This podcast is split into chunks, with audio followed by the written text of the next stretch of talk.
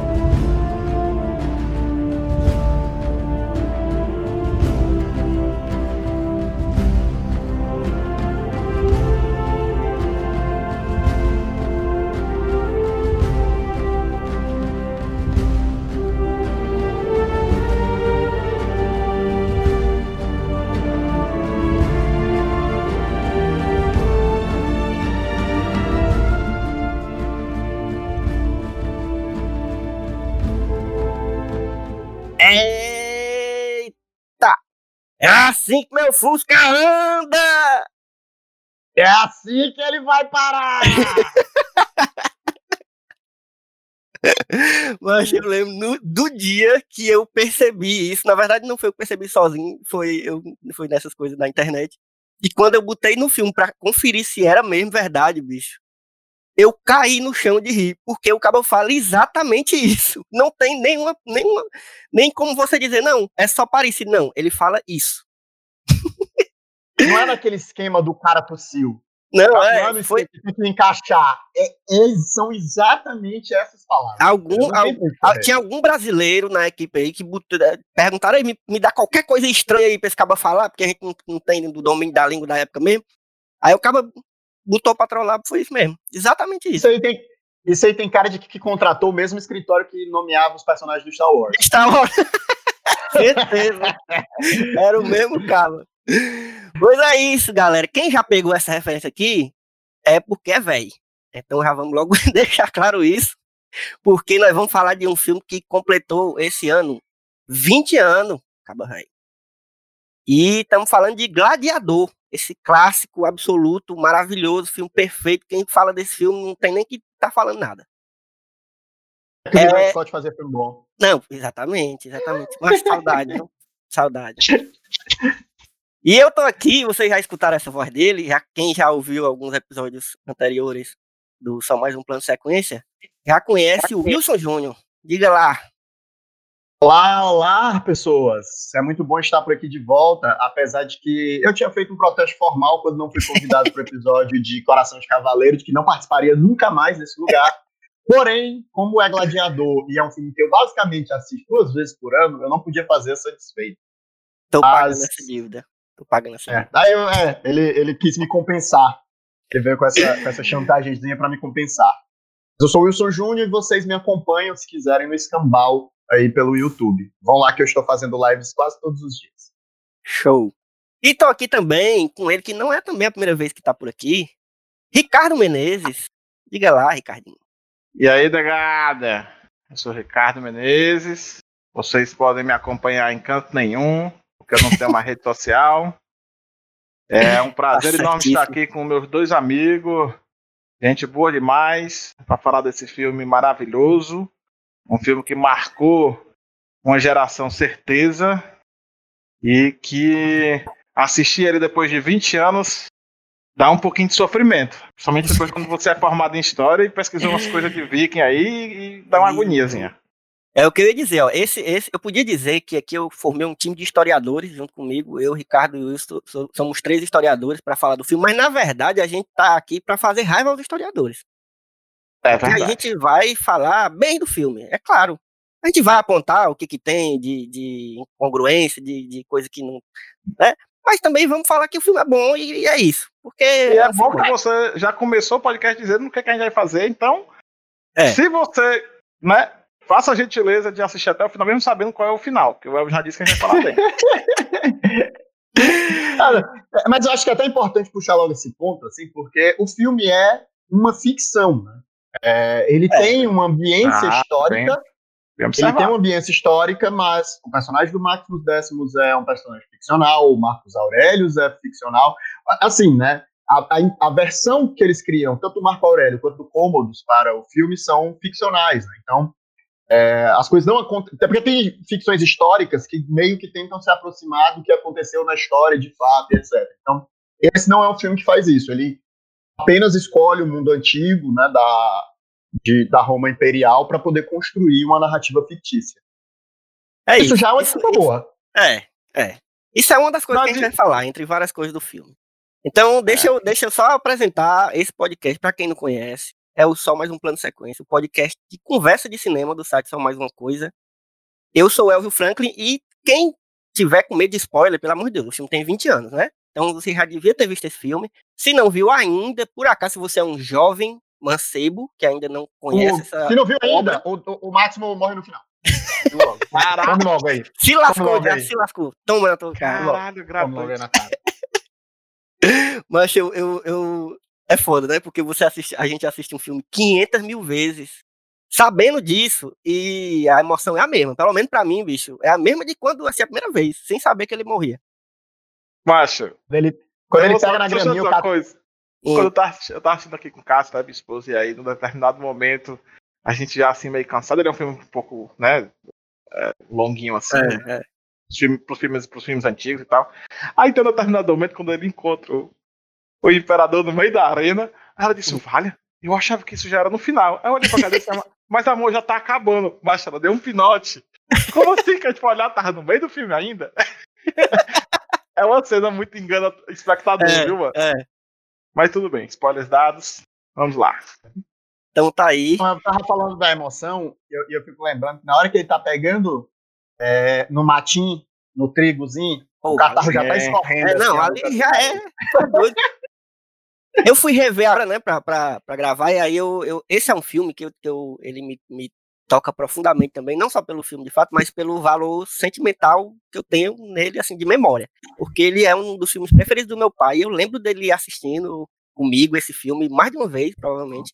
E eu, quando já começa isso aí, bicho, eu lembro na hora dele, eu tava assistindo, mandei um vídeo pra ele do, do- dessa cena, né? Gravei assim, mandei pelo WhatsApp ele. Aí ele respondeu assim: Eita, é bom demais! Ele mandou um áudio desse jeito. então é um filme que eu, eu já tenho essa memória afetiva. Inclusive, eu, eu tenho uma lista minha no, no, no Só Mais Uma Coisa de cenas mais. cenas que mais me tocam o coração, assim, no- do cinema. E uma delas é exatamente essa que o Ricardo citou aí, que é no meio do filme, quando ele encontra o, o, o cômodo a primeira vez, na, na- depois, né, de, de, de virar gladiador, tá no meio da arena. E aí ele revela quem ele é. Mas essa cena pra mim. É, É bom eu- demais, eu, décimos, fico, eu fico em pé pra assistir essa cena, bicho. marido de uma esposa assassinada, pai de um filho assassinado, e eu terei a minha vingança nessa vida. Nessa Na... vida, eu na... macho, pelo amor de Deus, ficou. É bom demais. Vou dar uma picada aqui, ó. É maravilhoso demais, é bom demais. Eu, inclusive, é, até puxar aqui já uma. Não sei se eu posso, mas já puxar aqui até um pequeno debate. Que ele, esse filme, ele, assim, ele deu uma. Ele tem uma vibezinha. É, é, Conde de Monte Cristo do- da humildade. Tem, tem. né? tem. Tipo assim, é. Em vez do cara voltar como um grande rico pra se vingar, ele volta como um gladiador é escravo lascado. Mas, né, tipo, a pessoa se some, aí todo mundo pensa que tá morto e tal, daqui a pouco ele tá cara a cara e falta matar o, o, Mas é um negócio muito absurdo, né, mano? Porque como é- você fica pensando, macho, como é que esse cabo vai conseguir essa vingança? Não tem perigo dele conseguir se vingar. Porque ele, ele- como é que ele vai chegar, mancha? Não- É muito absurdo quando você para pra pensar na lógica disso, né? O que, É, eu acho legal do filme também, é, aproveitando essa coisa da, que você trouxe o tema da vingança, né? É que, pra mim, a- o que difere talvez ele do Conde de Monte Cristo nesse sentido é que o Máximos é um personagem ainda mais honroso. né? Porque você vê que ele não só quer se vingar, mas ele quer cumprir o desejo do Marco Aurélio, né? Então, tipo assim, a vingança dele tá lá e ele quer que ela seja feita, mas essa vontade. Vai passar uma motoca aqui, peraí. Não, deixa passar, deixa passar. Vá. falando. na garupa. Tá? Ah, eu sou gênio. Aqui não tem. Aqui é plano de sequência, não tem corte, não tem É, edição. deixa, deixa rolar. Ah, beleza. É, Mas ele quer cumprir a vontade de Marco Aurélio de devolver Roma pro povo, né? De, de- Então, tipo, eu, eu gosto muito disso, assim, tipo, e, e isso é um negócio tão, tão legal. A gente pulou pro final do filme, né? Mas é, Ah, ele fala isso, né? A última, a última fala dele é, é tipo, para devolver, é, para cumprir a vontade do Marco Aurélio. Ele fala isso, Uhum. o cara, enquanto ele ainda tá ali, naquele- ele fica naquela coisa assim, né, indo pro, pro, pro mundo dos mortos e voltando, né? Uhum. É, mas ele, isso é algo que ele precisa reforçar, sabe? Então, tipo, ele é um personagem. E, e, cara, a atuação do, do, do Russell Crowe nesse filme é fenomenal. assim, Foda é- demais, foda demais. é o que, é o que de fato ele ele tem uma atuação, uma atuação muito silenciosa, assim, muito contida, Sim. mas você vê assim no olhar, no peso, essa coisa que ele é um personagem que é o general, o soldado guerreiro, mas tudo que ele quer é voltar para casa, né? Existe ali uma humildade, uma pessoa que não se deixou tomar pela posição que ele alcançou, né? E a gente descobre no decorrer da narrativa que ele é alguém que saiu de baixo e, e se tornou um grande general.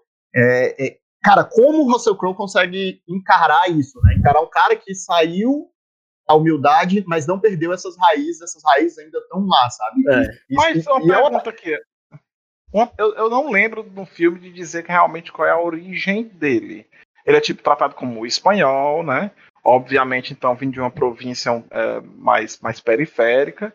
Mas, e é, é lógico, ele também é detetor de terras, né? O que coloca ele, obviamente, na posição de general, ele ganhou muita coisa.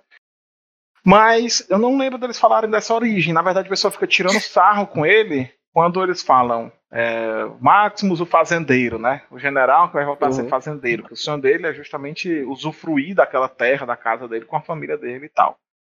Mas eu Mas não Alvo lembro quer que referência a o isso, a Alvo quer origem dele. responder, se o não quiser, eu, res- eu respondo. assim. Não, eu vou, eu vou falar da minha percepção, assim, porque eu nunca, pra mim, eu sempre pensei o seguinte, que ele não é, na verdade, espanhol.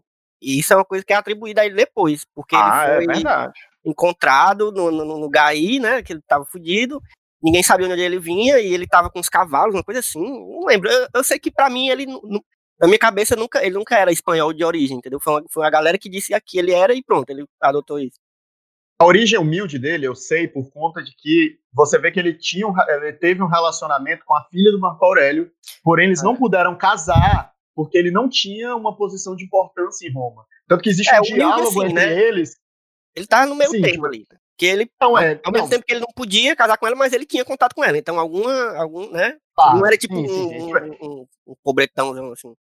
Ele não era um pobretão, mas tipo assim, ele era alguém de de uma parte mais é, de uma provavelmente uma nobreza mais baixa Uhum. e tal, e, e, e aí ele conseguiu. Tanto que o diálogo que acontece entre eles é justamente esse, né? Que ele, ela fala que, tipo, talvez se ele fo- se fosse ele agora nessa posição, o casamento deles poderia ter acontecido, as coisas Uhum. teriam sido diferentes, na vida deles teria sido diferente. Então, ele é um, um, um cara que não vem dessa, dessa mais alta nobreza ali, né? É, romana. Uhum. Agora, é foda, vol- voltando pra falar assim do, da atuação e do. E, tanto da atuação quanto do. do da, da evolução do personagem, assim. É muito foda, porque no começo. Você vê a transformação dele, né, durante o filme. Porque no começo ele, é, ele já é feito pra você. É, tanto o espectador admirar ele como um cara, um general foda, assim, né? Que, e, e a gente vê que todos os soldados, todo, todo mundo que tá ali ama ele, assim, tipo, admira muito ele e tá, sabe, com vontade de lutar ali ao lado dele. Então, isso é uma coisa que vai ser usada depois, né? É uma coisa que vai, É. que ele vai precisar depois. Inclusive, isso é dado no momento em que, numa das primeiras, logo numa das primeiras falas, né? Quando ele tá, quando ele, ele se reúne com a tropa, e aí o, o- um, um dos, dos comandantes tá lá perto dele, né? É, vira pro cara da artilharia, eu mandei você ajeitar a distância, bota elas mais pra trás, né? Uhum. E aí ele disse, não, a distância está boa. Aí o cara responde, mas isso é um risco pra cavalaria. Aí ele é, mas é um risco que é, vale a pena ser corrido. E aí, um minuto depois você descobre que a cavalaria é ele. Ou seja, Aham. ele, ele diz que a, a distância está boa para colocar a própria vida em risco, né? No, no- Uhum. no combate, levar um fogo amigo ali. E isso já é, já é, posto, é posto nesse momento, né? É, e essa construção dele como um cara humilde, assim, né, como esse cara próximo dos, dos guerreiros dele, é feita de uma maneira muito legal, né, que é ele andando pelo acampamento, ele vai cumprimentando, ele tá passando É. aqui, o pessoal cumprimentando ele, ele para e, e aperta e fala com o soldado, e você, e, e, tipo, isso não- é, é essa coisa que, tipo, que o Ridley Scott, assim, tá dirigindo magistralmente, né, não é como se ele estivesse passando e, e falando com um cara aleatório, sabe? Você vê que no- na troca de olhares que ele conhece o cara, ele conhece o soldado dele. Sabe? Tipo, Uhum. isso é, é, é, é- é uma construção de cena muito bem feita. assim. Então, tipo, a gente vê que ele é um general que tá no meio dos soldados dele. Né? É, Uhum. é foda. Não, aí, E- aí você vê a, a diferença de depois quando ele tá fudido, né? Quando ele já é gladiador. Porque, porque depois, bicho, ele, ele, você vê a diferença assim, no semblante dele.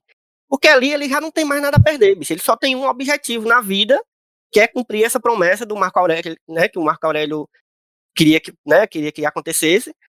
E é isso. É tanto que quando ele morre no fim, assim, até pra quem tá vendo a primeira vez, eu acho que é foda, é emocionante e tal, triste, mas ao mesmo tempo, ele tinha que, assim, beleza, ele conseguiu o que ele queria, e agora ele pode morrer tranquilo, mas porque se ele vivesse, ele ia viver pra quê, né? Ele não tem mais É. nada, assim, ele tava É. fudido, o cara tava. Ele passa o resto do filme triste. Mas eu queria fazer uma pergunta aqui também. Já que foi tocou na parte da- do envolvimento dele com as tropas. é, eu, eu não sei se eu não percebi direito, talvez vocês tenham um olhar mais treinado, e o Wilson Júnior que assiste duas vezes por ano. Mas é, como é que ficou a relação. Porque assim, quando ele é, ele é, ele é feito traidor, né? E Uhum. aí ele é condenado lá à morte e tal. Passa uma cena bem rápida de mostrar alguns soldados enforcados, pendurados e tal. Ele é levado para uma área, né? E Uhum. mostra alguns, alguns soldados executados. Eu não sei, não entendi direito, mas a impressão que deu a princípio foi que a tropa dele, pessoal, foi executada.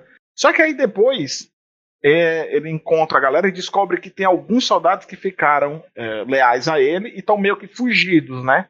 Acampados em outro lugar, que é quando ele tenta montar uma rebelião, né? E rola aquela, aquela repressão toda. E aí eu queria perguntar isso a vocês, é isso mesmo? Tipo, as tropas dele foram consideradas inimigos, foram consideradas traidoras junto com ele, ou eu tô, entendi errado? Essa galera que tá esperando, tava esperando porque ainda faz parte do exército, ou, ou- entendeu? O que é que houve, Hum. assim? O que é que vocês entenderam disso? Diz, Júnior. Eu. Ah, Assim, vamos lá. É, Isso aí eu vou, eu vou tentar puxar um pouco mais sobre história, história de Roma mesmo, né? Tipo, os generais, né? Os líderes de. de- de- quando- É porque tem períodos diferentes, né? Aqui nessa época a gente estava tratando do Império. Então, o general ele tinha um poder e uma influência muito grande sobre, é, sobre as tropas dele. É, não à toa, é, é, de certa forma, era como se houvesse facções dentro de Roma. É, por isso que criavam, por exemplo, leis que os, os, cara, os caras não podiam voltar com. com- não podiam Sim. entrar com tropas dentro da cidade, né? A, cidade tinha a tropa fis- é, né? Uhum. Você tinha que acampar longe de, de, de Roma. Então, é citado isso não- no filme, né? É, Falam que há exato. muitos anos que tropas não entram na cidade e tal.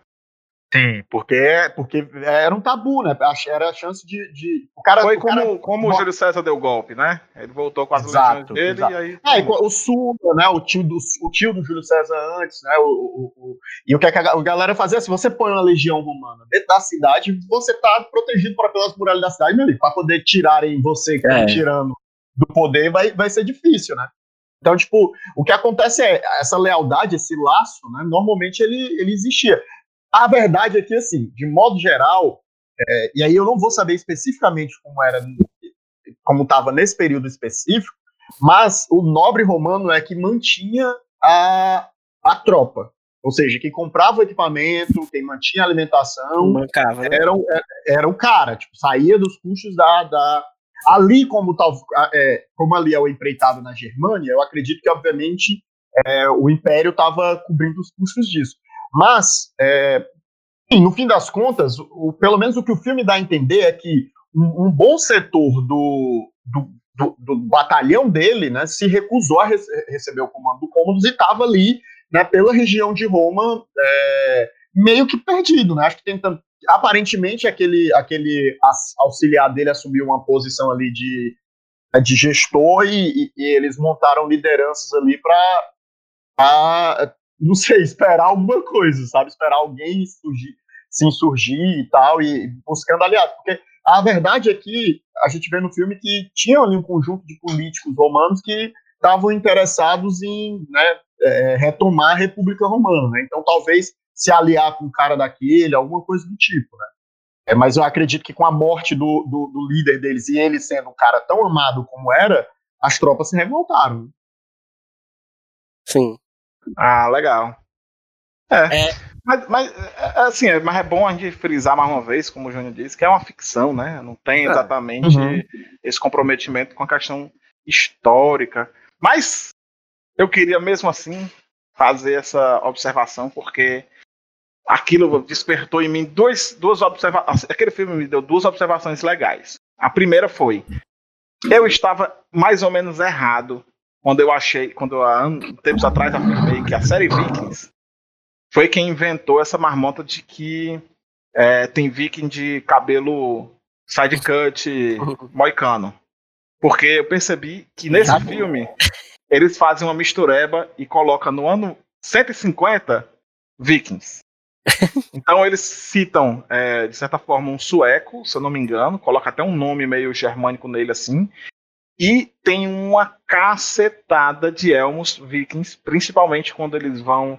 Quando eles estão chegando na arena, que eles estão pegando os equipamentos. Não sei se vocês perceberam isso, cara. Sim. Mas muitos elmos vikings, muito mesmo. Inclusive aqueles bem, bem é, sa- anglo-saxões também, na verdade, aquele de Sutton Hoo, né? Aquele que ele de- usa. O que ele usa não é, não? Não, é...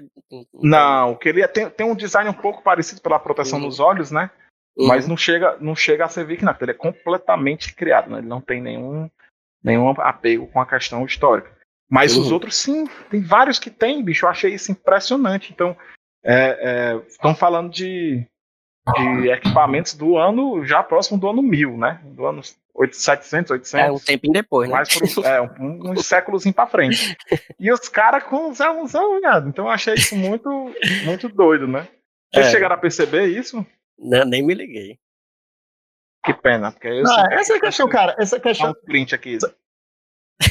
é, essa questão dos designs de, de coisas sempre, né, são, são É, é mais feito pra. cometendo vacilos. Né? É mais feito pra ser bonito, pra chamar atenção, usar coisas que. Porque assim, quem, quem é que Ah, não. presta atenção nisso? Ricardo Menezes. É, mas aí é porque é uma doença talvez. que eu presto atenção em detalhes. É uma doença, velho. Não, e ainda mais É, quando é uma coisa que tu não pausando. conhece, né? Eu fiquei Mas- pausando várias e várias vezes pra ficar vendo os detalhes. E isso é uma coisa, porque quem tá acostumado a assistir filme de hoje em dia, que assiste tudo em 1080p, entendeu? 60 quadros por segundo, você pegar e botar um filme desse que não tem a resolução que você está acostumado, você não consegue ver os detalhes, e que outra coisa, usa um recurso de, de, de baixar os quadros por segundo para fazer um, um, um- uma espécie de câmera lenta, uma eu acho confusão, não dá uma isso. angústia, não dá uma angústia da porra. É. É feio demais. É, não- a verdade é que é, essa questão estética aí do, do, de Roma, eu achei que tá legal, por exemplo, a armadura que o, que o Maximus aparece no começo é aquela armadura segmentada, né, a loriga, loriga segmentada, que era uma armadura que, uma, que os romanos usavam. Agora, eu, eu, de fato não prestei, é, eu não prestei tanta atenção assim nas imagens para ver se havia uma variância, né, porque na verdade Normalmente os soldados romanos eram muito bem equipados, né, porque era patrocinado de fato, e ao contrário dos inimigos. Né. Agora, uma coisa que eles fazem, é, eles fizeram nos bárbaros germânicos também, dessa vez, se eu não me engano, é ter pele de animais, né, couro, muito couro e pele de animais. Sim. E, e- e- e essa moda do couro, bicho, é a moda que pegou. E os Vikings usam couro, no, no série Vikings usa couro, The Last Kingdom usa couro. O povo gosta de botar o povo vestindo couro, sendo que o povo não vestia couro, tipo, não, não era uma parada, sabe? Tipo, é, A não ser os vikings, que são os, os, os nossos, né, que nós somos descendentes aqui no Ceará, que provavelmente no sertão, para entrar na, no cangaço, tinham que usar o couro, né? Assim como os vaqueiros. Claramente. Porque o, o viking, ele usa arma de chifres, o chifre do- da vaca que o vaqueiro cearense Exatamente. cultivava. O, a- o chifre da, Ah. da, da- do, do- da vaca. Não, o nome daquela vaca que, o- que o Fábio sempre tira onda, que, que é do Patativa, mas. A A vaquinha vaca mini- nanã, mini- a vaca nanã. vaca nanã. nanã. A vaquinha nanã. É. Mas. eu vou até Ei, e, e- mas me filme. diga uma coisa, eu queria que vocês explicassem, é, se vocês puderem, quem é aquela galera do começo ali, e, que- e- porque assim, é, eu, eu me confundo muito com aquele começo ali, porque aqueles ali são os germanos, aqueles que eles estão lutando ali, e, e são tipo a última, a última, os últimos bárbaros, né, que eles estão derrotando aí para poder acabou né, depois não tem mais pelo que, pelo que eles dizem no filme. Só que pra mim, não, não, é, não é o Marco Aurélio que, que faz aquilo ali. É, então, era- Isso Tá. é, uma, é uma questão que eu acho. eu- eu- eu não vou afirmar aqui com todas as letras, porque eu não, não é minha especialidade, eu não verifiquei isso, mas eu acredito que como é uma, uma, uma adaptação da histórica, né, uma ficção histórica, ele não se apegou exatamente a uma batalha específica, a um evento realmente é, histórico, digamos assim. Então, o que eu acho aqui, dentro dessa questão da guerra romana, cria-se um, um, um, antagonismo clássico uhum. entre os germanos e os romanos, porque o, o, limite do Império Romano durante muito tempo ficou sendo o rio Volga, né, que é esse rio que parte aí uma banda da Europa e fica ali na região próximo da Alemanha, onde as tribos germânicas se estabeleceram, muitas delas. E durante essa expansão romana foi sempre uma área de resistência muito forte. Então os romanos eles não conseguiram expandir por ali. Então eles cercaram o, o mar Mediterrâneo todinho, né? Para você ter uma ideia, mas aquela fronteira ali sempre ficou sendo uma zona de guerra muito grande. Então, por muitas vezes, mesmo o exército romano funcionando como uma máquina que ele era, né, com nível tecnológico e de organização, eles não conseguiam dar conta da guerra de guerrilha e do, do, do, do terreno e daquela coisa do, do povo uhum. germânico que é, é, é, muito exaltado hoje em dia pelo, pela galera, né? Que acha que é porque os caras eram guerreiros muito é, foda, mas virou um negócio foi justamente, bem, é, né? foi justamente isso, assim, de fato, porque a, o, o, reino do Marco Aurélio foi marcado, Marco Aurélio marcado. É, o, o, reino do Marco Aurélio foi justamente em batalhas na fronteira norte contra os germanos. Né? Então, como é, foi a peça central do, do, combate dele. Aí eu acho que no fim das contas, né, a narrativa de fato ela escolhe um caminho assim, ficcional para mostrar, pô, essa é a última batalha, ou seja, tipo, o reino está pacificado, agora eu vou entregar ele de volta ao povo, coisa que na história nunca aconteceu, né? Não, não existe uhum. um registro histórico, não só do próprio Marco Aurélio querendo devolver o, transformar Roma de, do Império para uma república novamente, como do próprio Senado. O próprio Senado não queria, é, não havia um movimento no Senado para isso. Então, tipo, essa é uma especulação ali que o, o filme acaba cria, criando. Totalmente, né? É, é né? É, cria para. Assim como, por exemplo, eles colocam a cena do do Cômodo lutando na arena, né? Porque o Cômodo é, foi um imperador que gostava de, de lutar contra gladiadores, ele se vangloriava das vitórias dele. O filme, de certa forma, até ironiza isso quando fere o, o, o Máximo para lutar na batalha. Prova acho que ali eles estão querendo meio que fazer uma provocação dizendo né, que se o, se o Cômodo lutava na arena, lutava com gladiadores doentes, com gladiadores feridos, né? acho que foi uma provocação uhum. que eles quiseram fazer nesse sentido, né? De, uhum. de, dizer que ele não vencia mesmo as batalhas. Então, no fim das contas, o, o filme de fato está fazendo isso que o Ricardo falou, né? Pegando ali um conceito central que, que estava ligado ao Império do Marco Aurélio e destacando, né? E é justamente a batalha contra contra os germanos. A, a, por sinal, a gente, você até estava falando antes da gente começar a gravar sobre essa série Barbarians que saiu agora. É, e essa série ela retrata justamente o um momento que é, meio que consolida essa incapacidade de Roma conquistar a Germânia como um todo, que é a Batalha de Teutoburgo. Né? A série vai girar um pouco em torno disso. E esse é um dos marcos né, históricos da, da da conquista da Germânia. A, a, vitória na Batalha de Teutoburgo, por parte dos, dos, dos germânicos, é, impediu a consolidação. Talvez Roma demorasse alguns séculos a cair se tivesse conseguido manter é, esse poder lá, em, em, porque provavelmente, né, sem essa vitória dos germanos, Roma teria avançado dentro do território e provavelmente isso que o Ricardo falou que eles fizeram com o Mediterrâneo, eles teriam conseguido fazer na Germânia. Uhum.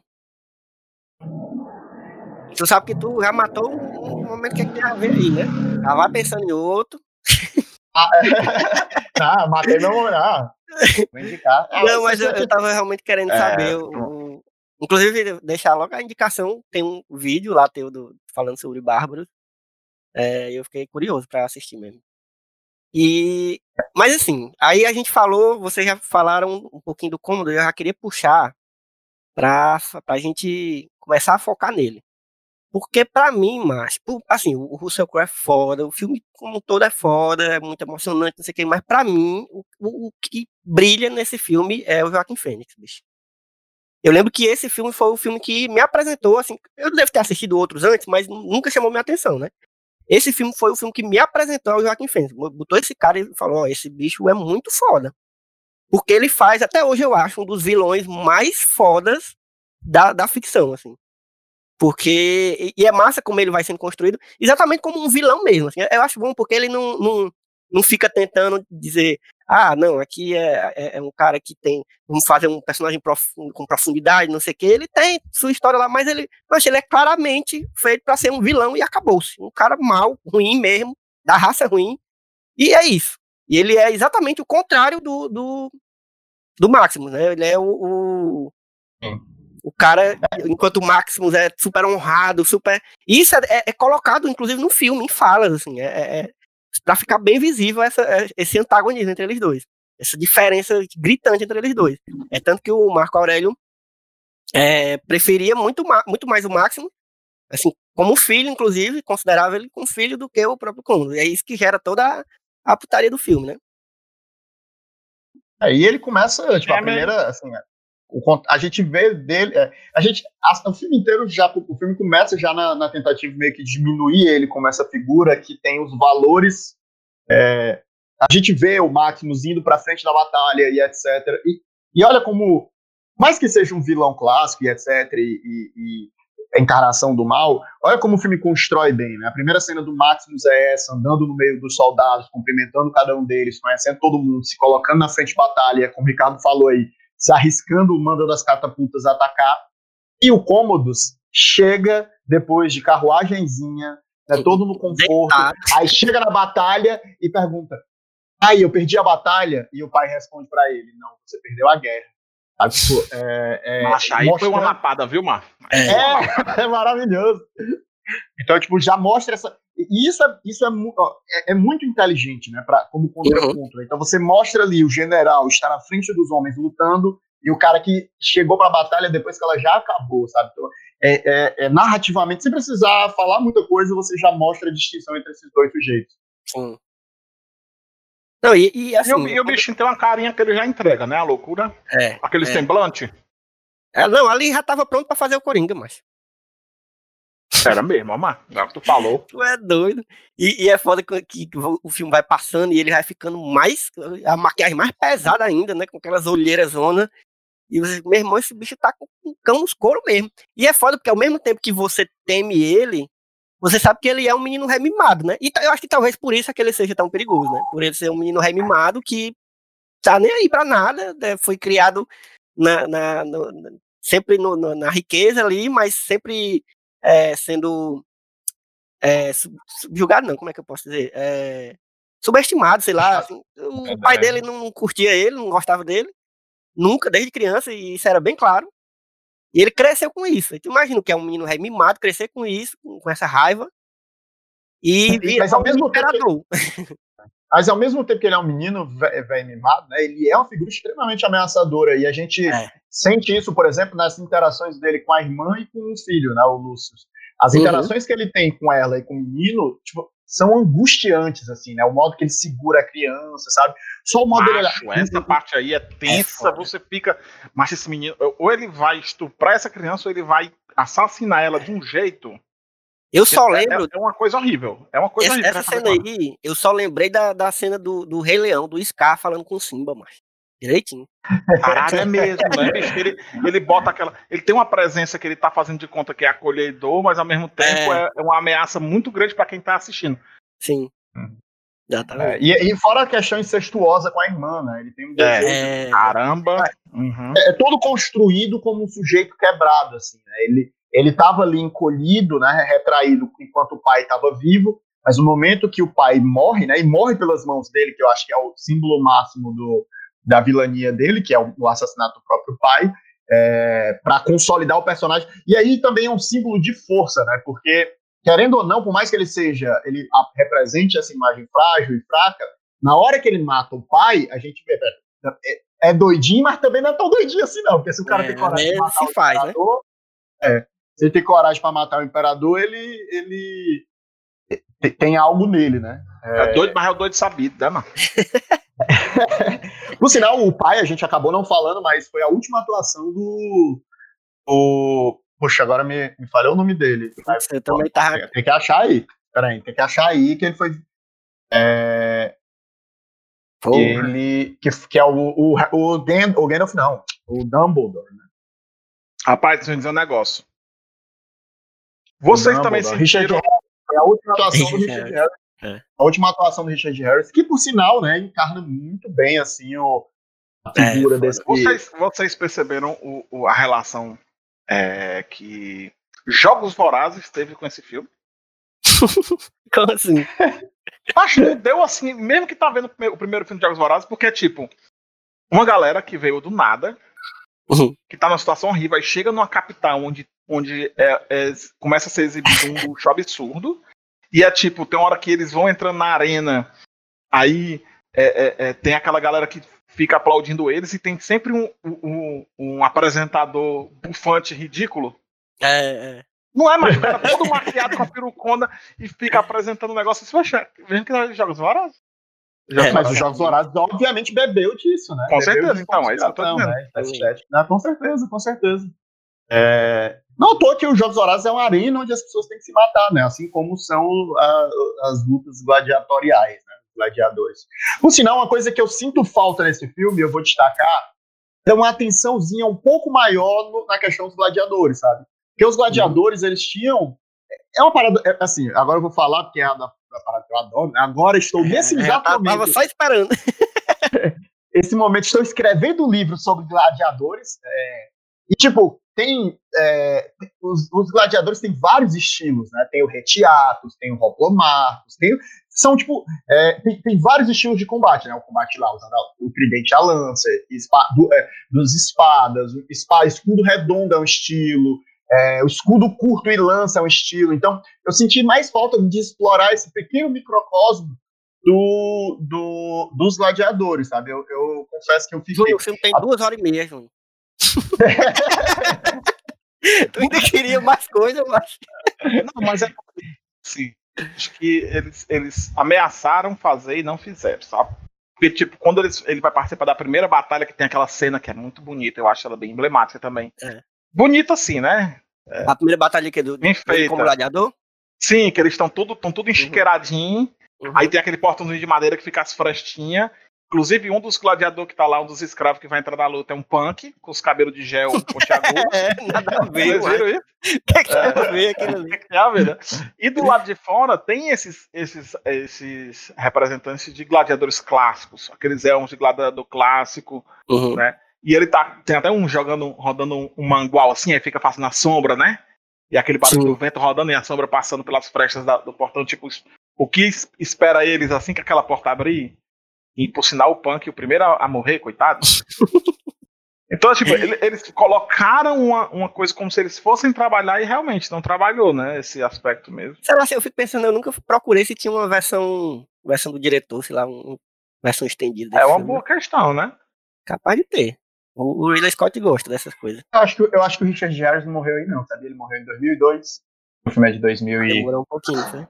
É, ele morreu no Harry Potter 2, foi no segundo Harry Foi, Potter. foi. Que aí foi quando substituiu ele, o Dumbledore. É. Ei, mas tem outro personagem massa. é, mas, só, peraí, antes de falar desse personagem, eu queria só completar o negócio dos gladiadores. Eu acho muito massa o, a forma como eles colocam. é, quando os outros gla- gladiadores começam a, a ver que ele. O, o Maximus tem um espírito de liderança e, e, tipo, tem experiência em batalha mesmo. E aí começam a, a meio que seguir ele quase instintivamente. Já nessa primeira batalha aí já rola isso. Ele começa a, liderar e organizar a galera pra poder. é, é, porque naquela primeira lá, Pois é, não ali é- pra morrer praticamente, né? Mas não é por, por instintivo. Duas coisas acontecem. Pelo menos uma. É, é óbvio que é ele toma a iniciativa, né?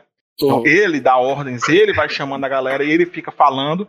Mas ele também teve hora que ele fala, né? Você já lutou? É, E um dos caras responde: Eu lutei com você na Isso. batalha tal. Então é tipo. é, inclusive, isso foi mais uma pergunta. Isso reforça a minha pergunta que eu tinha feito no começo, que é: a- a- as tropas dele foram perseguidas, né? Porque mostra Uhum. um cara que lutou com ele numa batalha. Ok, pode ter sido um legionário qualquer, enfim, né? Que tava lá numa das, das, das tropas, mas. coisa. É. Mas fica aí a questão. Então, assim, ele toma a iniciativa também, não necessariamente é instinto, né?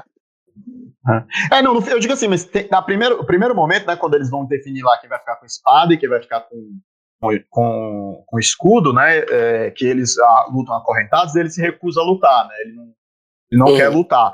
Mas, também quando, mas na hora que entra na arena, né, a sede de viver é maior e ele, e ele vai e começa a lutar. Por sinal, nós temos ali o, o sidekick dele do filme, né, que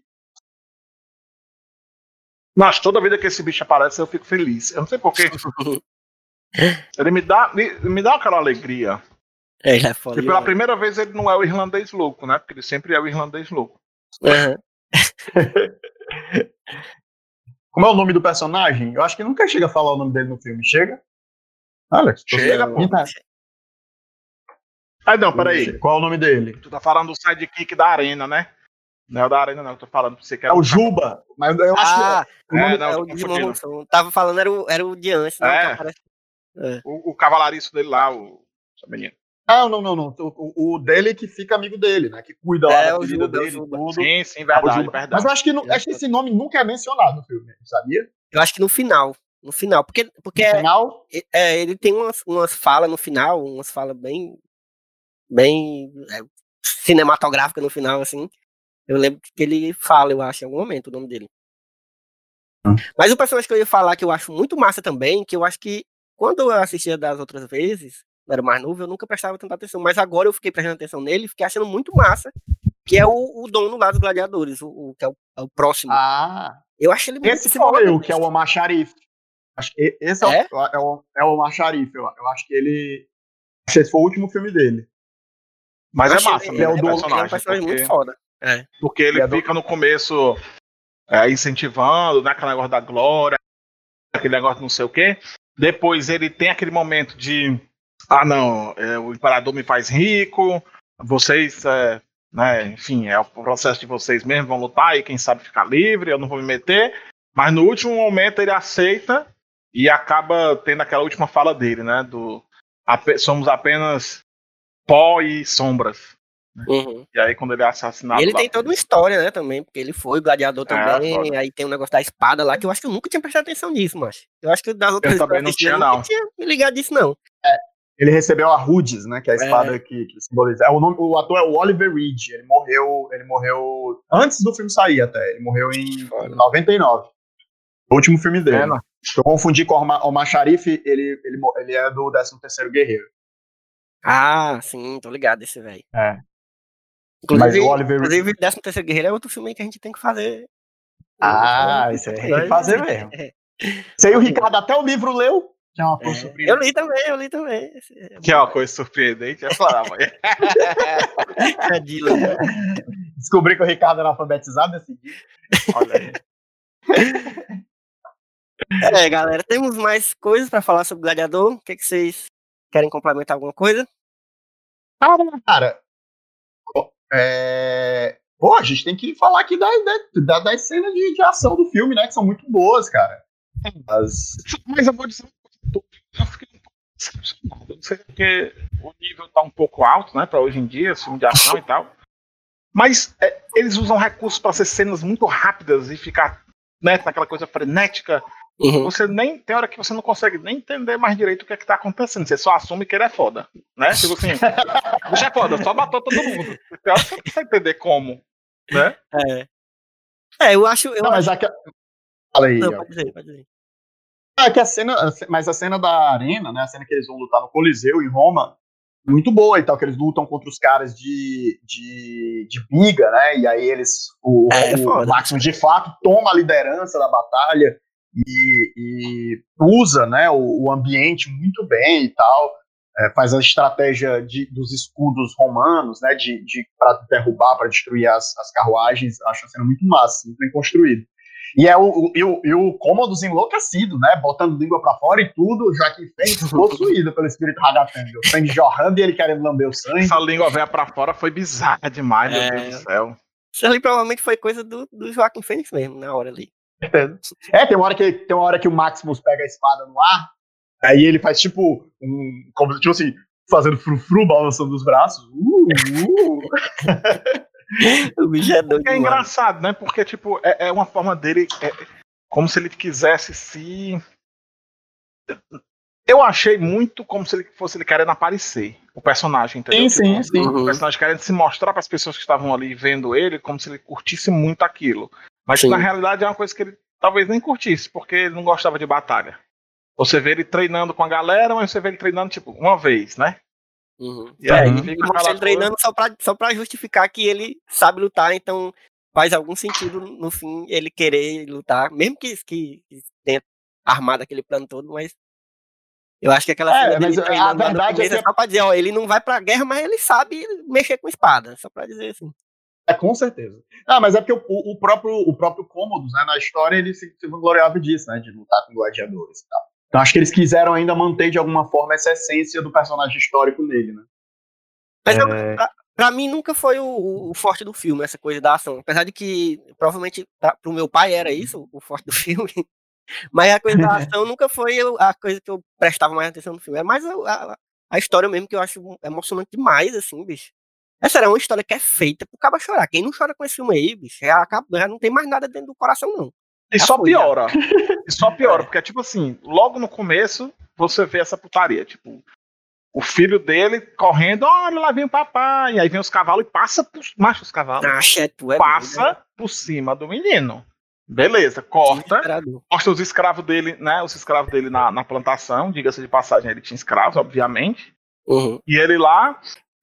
Beleza, corta. Quando volta, que ele chega, tá só as perninhas carbonizadas do, do filho da esposa, Ai. né?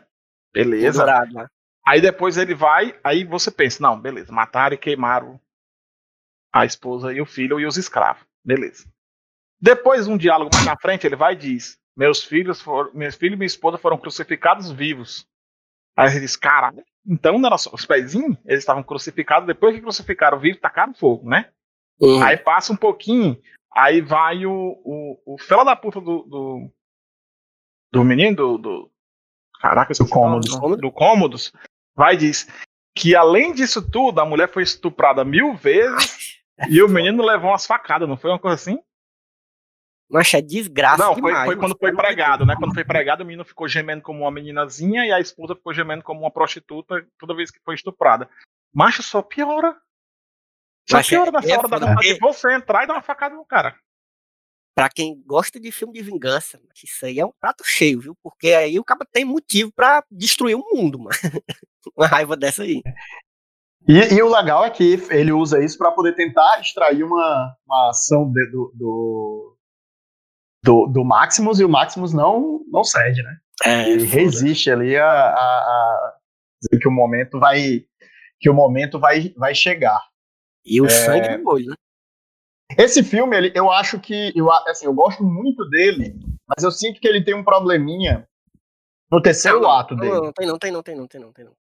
Não, mas aqui já, já é porque talvez talvez porque eu tenha assistido muitas vezes, é, o problema dele começa, sabe onde? É, e começa depois dessa cena, né? que é justamente quando eles vão tentar montar a conspiração. Uhum. É, é, é, esse, esse, esse momentinho aí da tentativa de montar a conspiração e tal, e da fuga dele, depois da captura que vai levar à batalha final, eu acho que é um pouquinho. É uma, é uma barrigadinha que o filme dá, sabe? É, não que seja ruim, não é isso que eu tô dizendo. Fica mais lenta a história, sabe? A história vem num Ah, ritmo lenta, muito, tá. muito intenso. Eu acho que é até intencional, porque a, a cena final, né, vai ser é um clímax tão grande que, que eu acho que eles fazem de propósito essa diminuída, né? Porque o filme, ele vai, ele é um filme agitado, assim, ele não é um filme parado, sempre tá acontecendo alguma coisa até esse momento. Aí Quando dá esse momento, é o momento que o filme dá uma acalmada por um tempo, sabe? Uhum. Mas Eu é acho que verdade. chama- E eu também acho meu, meu. Não vou dizer forçado. Mas é tipo. Sabe quando um, um, a solução. Todo mundo disse. Todo mundo disse que não ia fazer. Né? Tipo, "Não, isso não vai dar certo, não vou fazer, não vou participar, não vou participar. Aí, tipo, do nada, praticamente, todo mundo É. resolve fazer. Entendeu?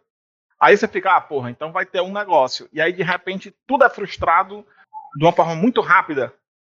Exato, pois Aí é. dá aquela. Aí fica dando aquela. É, É quase como se fosse uma cena só pra dar. anticlímax. Aí Exato. fica dando aquele...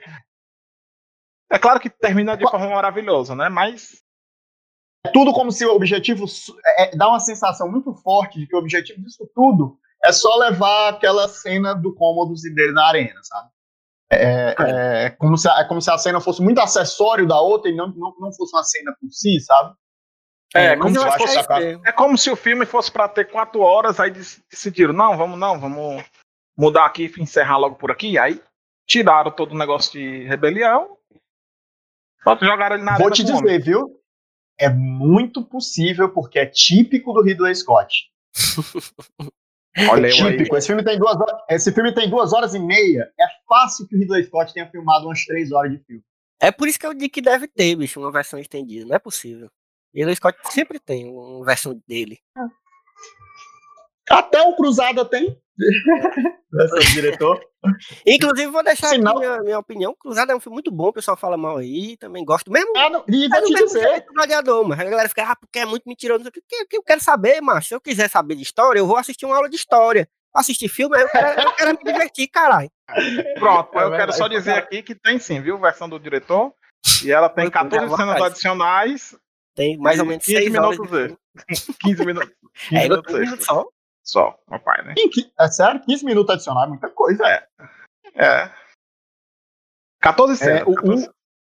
O, o Cruzada tem a versão do diretor, e a versão do diretor é um excelente filme, viu? Eu gosto do, eu gosto do filme normal, mas a versão do diretor do Cruzada melhora muito ele. O Scott tem dessas coisas, ele não consegue fazer um filme dire- direito na primeira tentativa, não. Tem que, tem que, deixar ele mexer no negócio umas três vezes, receber a recepção do povo. É... Mas é aí, cara, galera. Eu- Não, diga. Aí, tipo assim, a a- tu falou da tua cena favorita do filme, né? Uhum. É, a minha cena favorita do filme é quando o Juba enterra, né?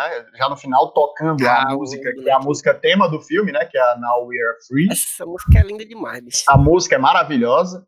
é, e aí ele leva os totemzinhos, né? Da esposa e do filho do, do, do menino e cava um buraco em terra, né? E diz que nós vamos ver, nós vamos, nós vamos nos ver de novo, mas não hoje, né? E aí termina Uhum. eu, é, é a minha, e, e aí sobe a música e tal, e eu adoro. É cena fa- a última cena eu acho que fecha muito bem, assim, dá esse sentimento de paz pra vocês. E Porque é legal porque ele, ele- ele tem o valor, esse negócio do volvê-los, né? Porque ele tinha falado a mesma coisa É.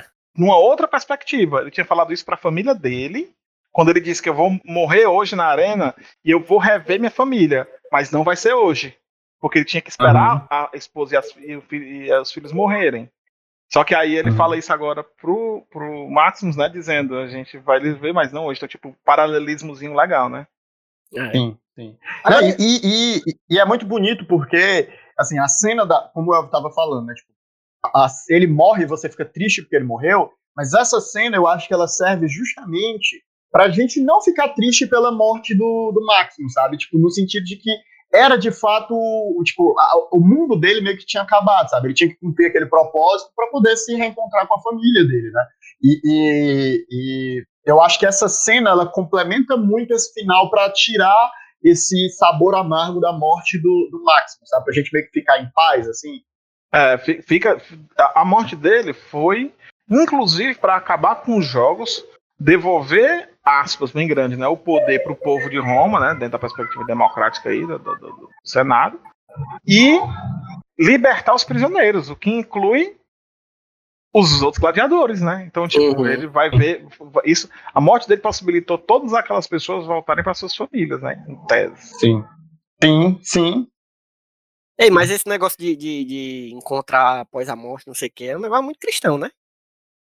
E nesse Não, filme, nesse filme não necessariamente. Eu não sei exatamente qual é a, a lógica, a lógica do religiosa, digamos assim, dos outros personagens, né? Uhum. Ele fala no filme, no começo do filme ele fala, ele faz uma citação, né? O, dis- o discurso dele de batalha, ele fala, né? Que se você acordar e estiver vendo campos bonitos e flores, É fique verdade, tranquilo verdade. porque você já morreu e você está no Elísio. né? Não é lido. É, mas de fato, eu acredito que seja assim uma leitura meio. meio... É porque é, é, essa. Se, se, se ele está falando de Elísio, então ele está falando aí dessa questão de uma. De uma é, um dos mortos romano, né? Um dos greco-romano, né? E uhum. aí quem morre vai pro Hades, né? É. É, mas é como se fosse o paralelo, né? É. Não, mas é tudo isso é aceitável. Tudo isso é aceitável. Ah, é, tranquilo, é tranquilo.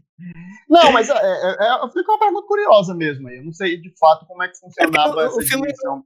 Não toca em nada assim de religiosidade, né? Por incrível que pareça, é um filme que, que geralmente quando tem filmes sobre Grécia, Roma, essas coisas assim, sempre tem uma coisinha ou outra sobre Deus, porque a galera gosta, né? Mas tem, pô. Mas, sabe, tem, mas tem o é, mas tem o tem, tem uma parada que é muito legal, que é a religião doméstica, né? Que a gente Exatamente. vê, por exemplo, na disciplina de, de, de, história antiga, que na religião romana, a figura principal religiosa era o pai da família. Né? Então, os totemzinhos ali do filho e da, e da esposa, eles eram símbolos religiosos. Né? Ele faz orações para aqueles pequenos totens ali, nessa, nessa uhum. questão da, do, do, da religião familiar. Né? Inclusive, Lembra mais aí? Digo mais uma coisa. O hábito do Maximus, toda a vida antes da batalha, tocar o chão, né? Pegar ah, aquela é. terra, passar na mão, e às vezes, é, em alguns momentos, você vê que ele até faz uma oração nesse momento. Eu encaro muito como uma pegada de tipo é, ter aquela relação com os espíritos daquele lugar. Porque dentro da perspectiva romana, isso é muito interessante, inclusive para se debater religiosidade nos tempos de hoje, né, para a gente fazer esse paralelo e, e, e, diminuir um pouco essa loucura dessas religiões monoteístas que, que a galera leva isso às vezes por uma forma muito agressiva. No mundo antigo, macho, essa galera acostumada com politeísmo, acostumada com essas visões de espíritos e mais divindades, é sempre importante lembrar que os deuses e as divindades eles não eram unificados, né, mano? Então, tipo, cada cidade uhum. tinha seus patronos, a galera tinha é, as suas, suas próprias formas de, de, de culto. E quando um, um, romano conquistava outras cidades, eles faziam é, orações para que os espíritos daquelas cidades, os, os, os, deuses, os ancestrais daquele povo, fossem é, é, incorporados à sua religião, aceitassem eles e eles acab acabassem ficando né, junto. Muitas vezes eles faziam isso antes da batalha, pedindo para que aqueles espíritos renegassem aquelas pessoas e abençoassem eles na batalha, né? Então, tipo, deixe de ajudar aquelas pessoas que nós somos muito mais fortes junto a nós e vocês vão ter mais culto e por aí vai. Né? Então isso que ele faz é uma forma de, de, de, se conectar com a Terra e com aqueles espíritos da Terra, né? com aquele lugar. Eu achei essa, essa cena também muito legais, eu senti bem essa vibe. Era muito legal, não era mais essa religião antigamente? Por que vai acabar, hein? Não é, mas. é, legal demais porque as mitologias se misturam. E, Resolveram e... pragar um homem numa cruz de graça. É, pois é, o pobre rei tava só. Pobre rei comunista, não era, mas? Não era. Ei, mas o negócio dele é. passando a mão na areia e o Ricardo falou um, um, fala todinho aí, eu fiquei pensando, mas isso é só pra dar aderência, mano. Esse negócio de religião. É. ah, pior que é bem capaz, né? Ei, pra... mas vamos, vamos começando a, a, encerrar, porque senão vamos esticar. Bora. Vamos, vamos passando é, por... É, agora o plano sequência tá, tá curtinho assim? Não, o quê? Nós já estamos conversando há uma hora, viu? Ah, vai brincando. Eita. Eita. Vamos pro, pro momento que é que tem a ver. Que é, é, é fácil, o momento que é que tem a ver aqui. Eu quero ver quem é que vai inovar e quem é que lembrou de coisas mais menos improváveis. Vamos, vamos fazer assim, já que é muito fácil, a gente pode falar de duas coisas. Sem esticar muito, a gente pode falar de duas coisas, se quiser. Eu já tô falando porque eu quero duas falar. Coisas, duas coisas. Ah, eu, falando também porque a, a Mila, isso é um protesto. Porque Mila e Luiz toda vez reclamam de mim porque eu falo duas coisas. Ora, porra, esse podcast é meu, pode falar 3 mil coisas. O podcast, próximo, o próximo episódio vai ser só o momento que, é que tem a ver. Ninguém vai falar mais do filme. Agora, pronto, caralho. tu vai fazer o podcast sozinho? Sozinho, eu indicando várias coisas. Vai ser uma hora eu ir falando um monte de coisa. E tu tem Bom, que puxar eu o que vou começar. o que tem a ver, o que tem a ver. É, eu vou começar. O momento é, que tem a ver, porque eu estava assistindo o um filme e aí, macho, teve uma cena que eu parei o filme, virei pra Cássia e disse: Amor, tu não sabe o que é essa cena é igualzinho. Hum. Aí ela, obviamente, não, não entendeu e não deu o devido valor, mas talvez vocês entendam. um jogo lindo, maravilhoso, chamado Home Total War. Ixi, Meu amigo, a série Total War é uma das melhores séries de jogos de estratégia que você vai conseguir. E o, da- e o de Roma é fenomenal. Então eu indico aqui, se você tiver gostar de jogos, ou se não gosta muito, mas quer dar uma chance, é um bom jogo, é um excelente jogo, na verdade. Passei muitas horas da minha vida jogando. E aí, por que, que eu tô citando ele? O que é que tem a ver? O que tem a ver é, numa determinada cena, quando o imperador se resolve é, dar umas lapadas nos seus inimigos, em um determinado momento mostra um cara com as serpentes, bota Uhum. as serpentes na cama da galera, né? Do, do pessoal do- dos senadores, mas é uma cena igual a cena dos assassinatos no jogo Home Total War. Então, se você Só. quiser procurar e botar aí Home Total War, Assassination Cutscene, sei lá, mostra lá o espiãozinho jogando a cobra embaixo do lençol da galera dormindo. Então, é isso aí que, que, que será que ver. era uma coisa como. Será que era é, é um negócio? Eu acho muito fantasioso isso, mas. Sei lá. Roma tem um. Acho, é. mesmo. Sei não, boa pergunta, viu? Cara, pior que, pior que não, viu, Alvin? Porque se você, for, se você for levar em conta, por exemplo, você bota uma serpente ali, é uma parada que você faz e ninguém fica sabendo, né? É, é. Porque o bicho pode ter entrado de qualquer jeito ali, né? Uhum. É, é- é a tática do, do assassino. Eu- Pois vai, vai, Wilson. Depois, depois, se quiser, volta pro Ricardo, a gente vai dar várias indicações aqui. Eu vou indicar, cara, não tem como eu vir aqui falar do filme de gladiador e não indicar os tudo. Quem me conhece aí e tá ouvindo esse negócio já sabe eu vou indicar a série Spartacus. É a minha série favorita, top 1. Top 1, viu? No mundo onde existe Breaking Bad, Spartacus é meu top 1. É, Basicamente conta a história do Spartacus, né? Ela é uma série de quatro temporadas, na verdade, três temporadas e um spin-off.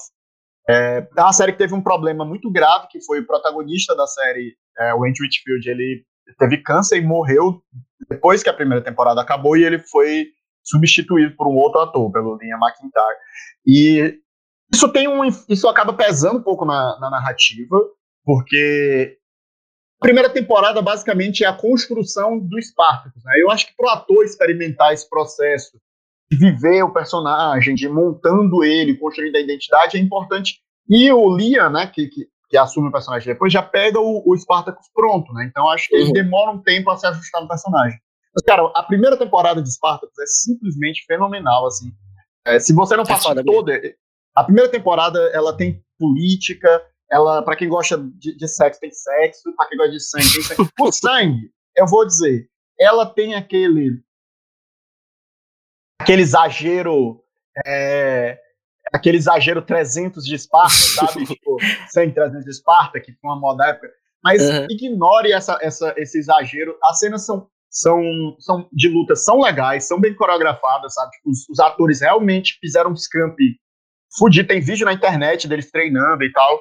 É, o elenco é, é, é bem legal. Os personagens, tipo, e, e, o legal da série é que ela é uma série com muita diversidade, sabe? Você tem mulheres fortes na narrativa, você tem personagem LGBT na narrativa, Uhum. sabe? Tipo, e personagens com protagonismo, papel de, de, de, tipo, de, de importância, sabe? Não é só coadjuvante. E, cara, é uma das, das narrativas é, do mundo mais magníficas, né? A insurgência contra um regime opressivo, sabe? É algo que a gente tem sempre que estar sendo lembrado de fazer, porque né, cada vez mais o mundo se forma em desigualdades e não é só porque a escravidão não existe mais que a gente tem que se rebelar.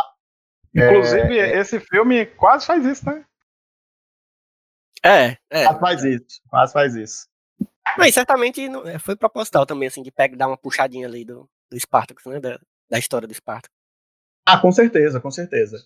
É, cara, é uma série fantástica, assim. Eu tenho é, três temporadas e um spin-off. É, curtinha, bem resolvida. Todo episódio tem ação, todo episódio tá acontecendo alguma coisa. É uma série parada. É minha série favorita. Eu vou aproveitar a- emendar logo aqui na, em outra indicação óbvia, que é a série Roma da HBO, que, bicho, é uma série. Foi uma das primeiras séries que eu acompanhei, assim, nessa, nessa vida de série, né, quando eu comecei a ver séries. Sensacional. E, cara, é, eu acho até hoje uma série inacreditável. Foi a primeira vez que eu. Foi uma das primeiras séries que eu assisti, assim, e, e já foi no nível que eu, eu. Sério, bicho, ela é impressionante a cada episódio, assim, de nível de produção mesmo, falando de nível de produção. Mas além de, assim, de, de reconstrução mesmo, assim, os cenários, são, é tudo incrível, é tudo incrível, assim. Pelo menos na minha memória, eu nunca revi. Não, cara, é, é bom não, mesmo. não é incrível. mesmo. ela é tão Mas é- boa que ela é usada na universidade, ó. É, É exatamente. usada na é. faculdade, ela é indicada na faculdade para esse. Toda essa reconstrução, isso que a gente estava falando sobre essa questão de rituais domésticos, sobre a própria Sim. aparência de Roma, que costuma ser Uhum. muito idealizada na maioria dos filmes. Nesse a gente vê o que era uma Roma suja, pichada, pintura de piroca na parede. É, qual é? Inclusive, é, essa coisa de, de- de, Roma idealizada, eu estava até discutindo com o Cássio uns meses atrás sobre essa questão de que muitas vezes Roma e Grécia né, sempre é retratada como uma coisa branca, clean, aquelas colunas né, de, de, de mármore, sei lá de quê, tudo branco, um negócio bonito. Macho, quando na verdade era tudo Era uma vivo, bagaceira. colorido, É. né? é, Era uma metrópole, é a e maior metrópole do mundo. Maior do que Não. muitas que tem hoje ainda, não? Ah, Não, não, também não exagera porque teve, tem cidade grande. Mas era uma baita de uma cidade gigantesca mesmo.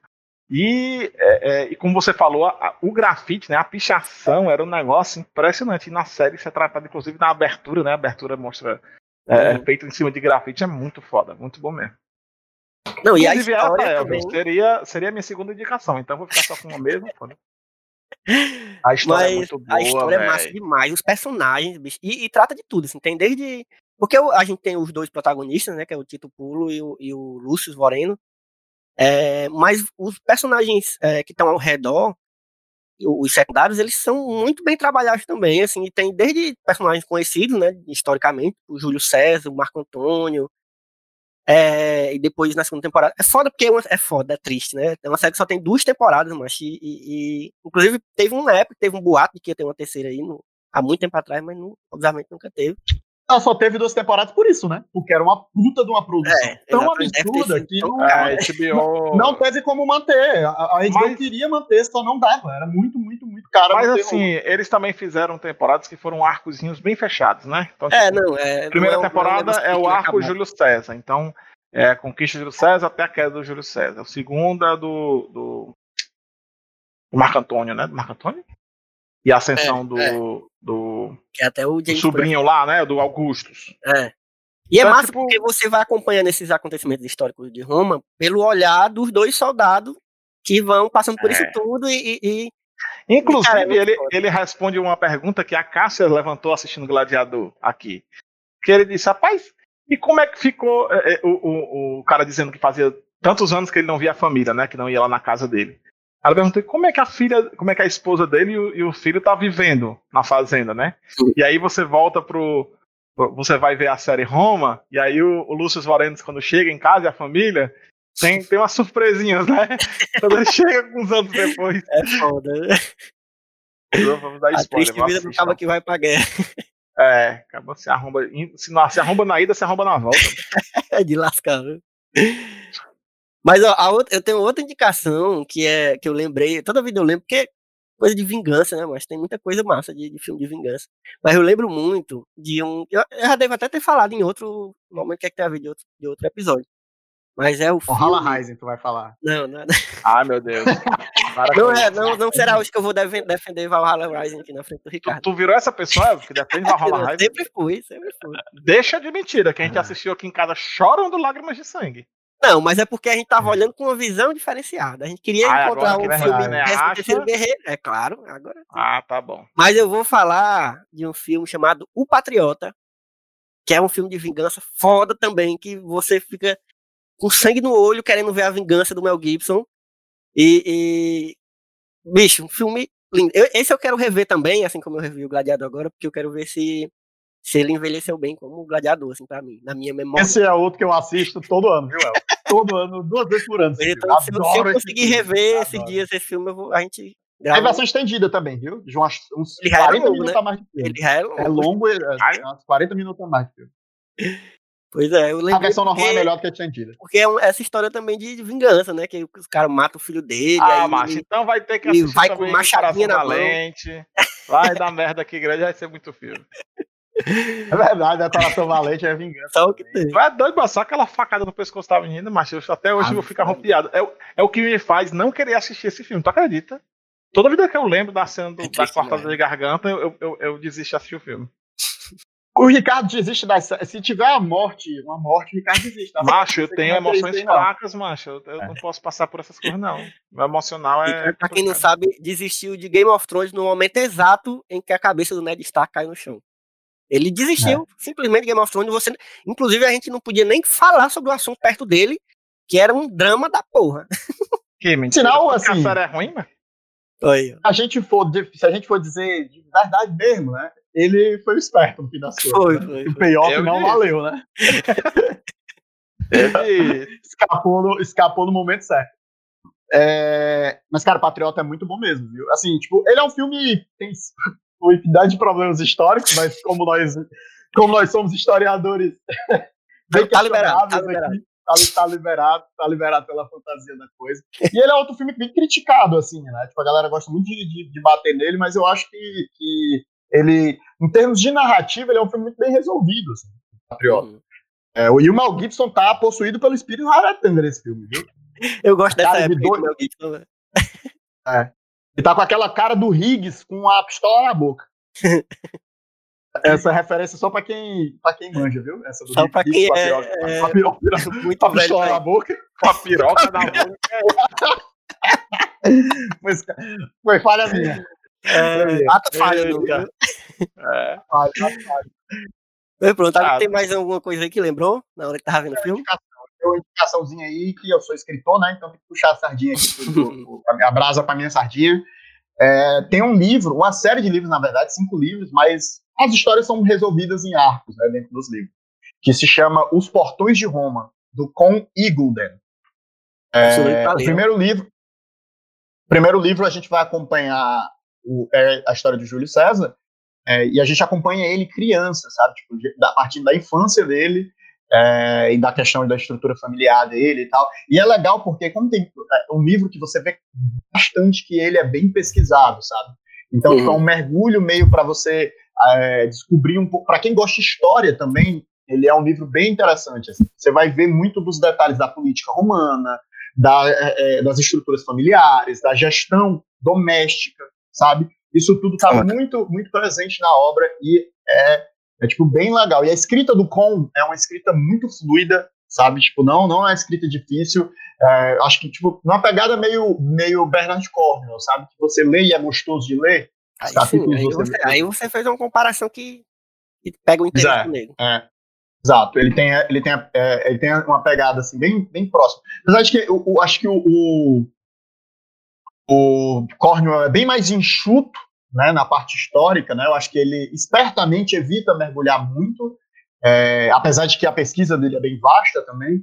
Uhum. É, mas é bem, bem, bem, bem legal, assim. E, é, aproveitando o ensejo aí, eu estou escrevendo um livro de gladiadores.